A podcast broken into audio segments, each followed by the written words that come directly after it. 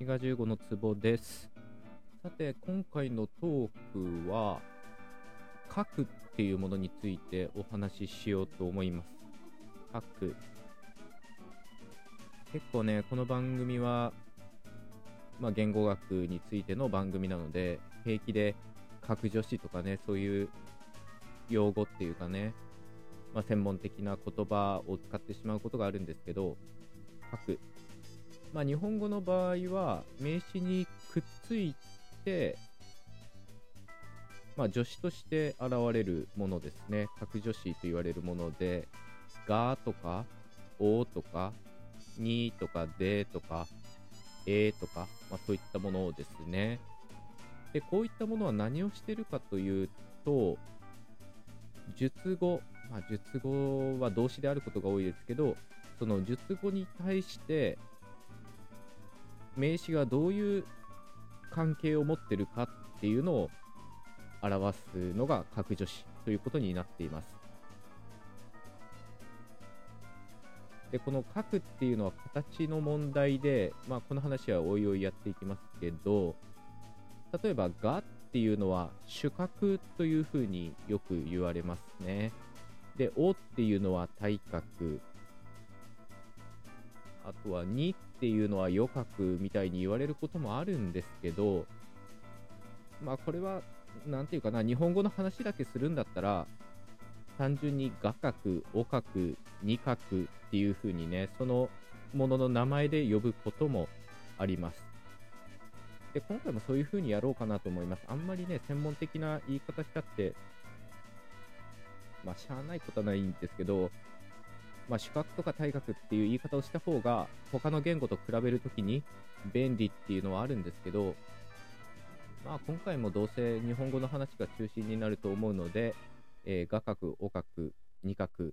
あとはでかくみたいな言い方で進めていこうと思います。で、さっきも言ったように、その述語に対して、その名詞がどういった関係を持ってるかっていうのを表すのが、角、あるいは角助詞のやってることなんですけど、まあその内実っていうかね、表してる意味っていうのは、よく見ると様々なんですよね。例えば同じがで表していると言っても、俺が行くって言った時のがと、彼が知っているって言った時のこのが、形は両方同じ画角というものが使われてますけど、その表すところっていうのは微妙に違うんですね。というのが、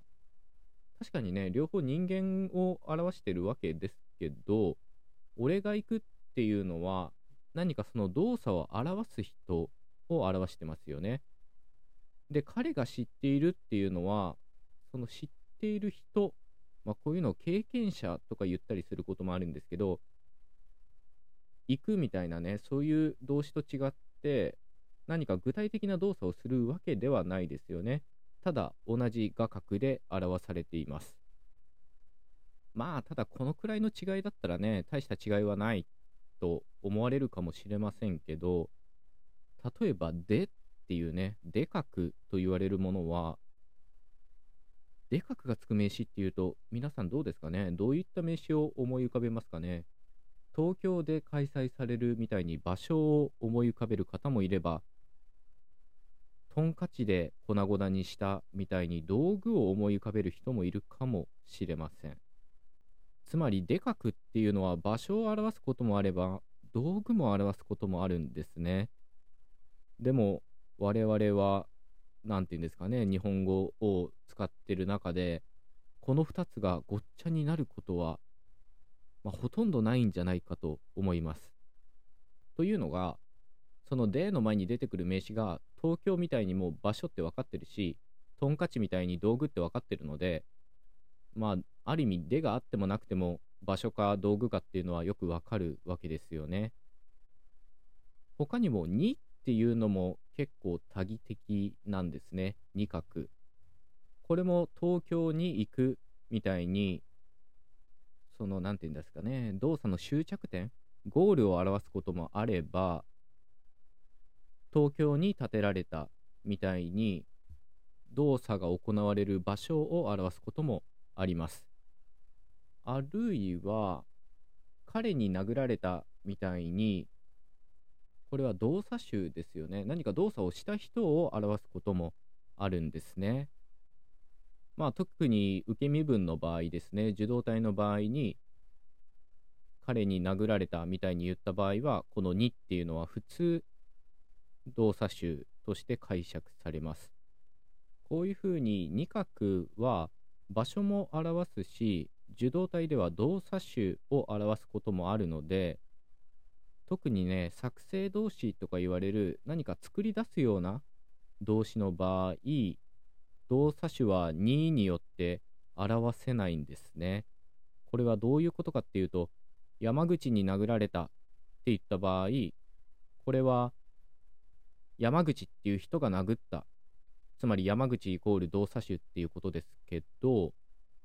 これがね、殴るみたいな動詞の場合はいいんですけど、作成動詞で、山口に建てられたといった場合、この山口は山口県とか、そういう地名として解釈されると思います。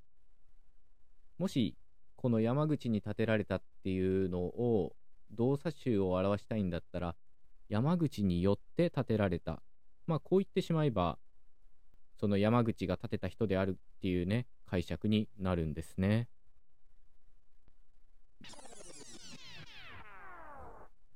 まあなかなか面白いですよね。場所も表せば道具も表すでかくっていうのがあったり同じように場所を表せば動作種も表す二角っていうものがあったりして本来だったらねもっとそれぞれに別個の格助詞があってもいいんですけど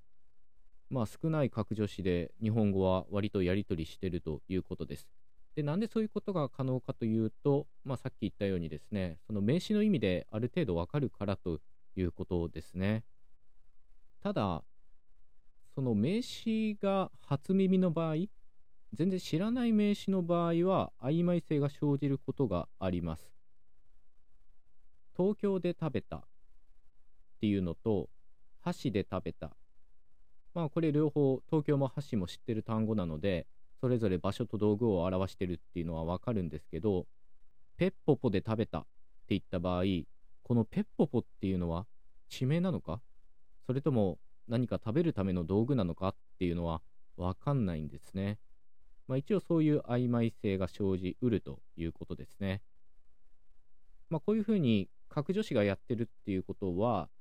述語、まあ、主に動詞のことが多いんじゃないかなと思うんですけどその述語に対する名詞の持っている、まあ、関係を表しているということなんですね。で注意が必要なのは和っていうのがありますよね。もう日本語でもうやったらめったら出てくる和。このトークの中でも出てきてるはずです。和っていうのは格助詞ではないんですね。あれは係助詞というもので、また別個の助詞のグループに属すものです。というのも、格助詞って普通、相互排他的っていうか、一緒には出てこないんですね。東京にでとか、俺がおとか、まあできないわけなんですけど、和っていうのは格助詞と狂気できるんですね。東京では、彼には、みたいにね。注意が必要なのは、この和っていうのはがとおとは一緒に出てこれないんですね。他の助詞だったら、あ他の格助詞だったら、今言ったようにではとかにはって言えるんですけど、がは、おはとはなりません。まあ文語だったらね、石炭、オーバー、早摘み、果てつみたいにオーバーっていう風に一緒に出てくることはあるんですけど、もう現代日本語では、がとおは和と一緒に出てきません。和だけになってしまうんですね。だから、俺は本を読んだって言った場合は、がっていうのが和で隠されてるし、本は俺が読んだって言った場合は、おっていうのが和で隠されてるっていうことなんですね。なので、和っていうのは格助詞ではないっていうのをね、ちょっと強調しておこうと思います。なんか変に知識があるだけに、和という格助詞がとか、ついつい言ってしまう人もいたりするんじゃないかなと思うので、まあ今日はね、それだけでも覚えていただけたらと思います。というわけで、今日は日本語の格助詞のお話でした。まあ他の言語と比べてみても面白いと思うんですけど、ひとまず日本語のお話ってことでね。では、また次回のトークでお会いいたしましょう。お相手は滋賀15でした。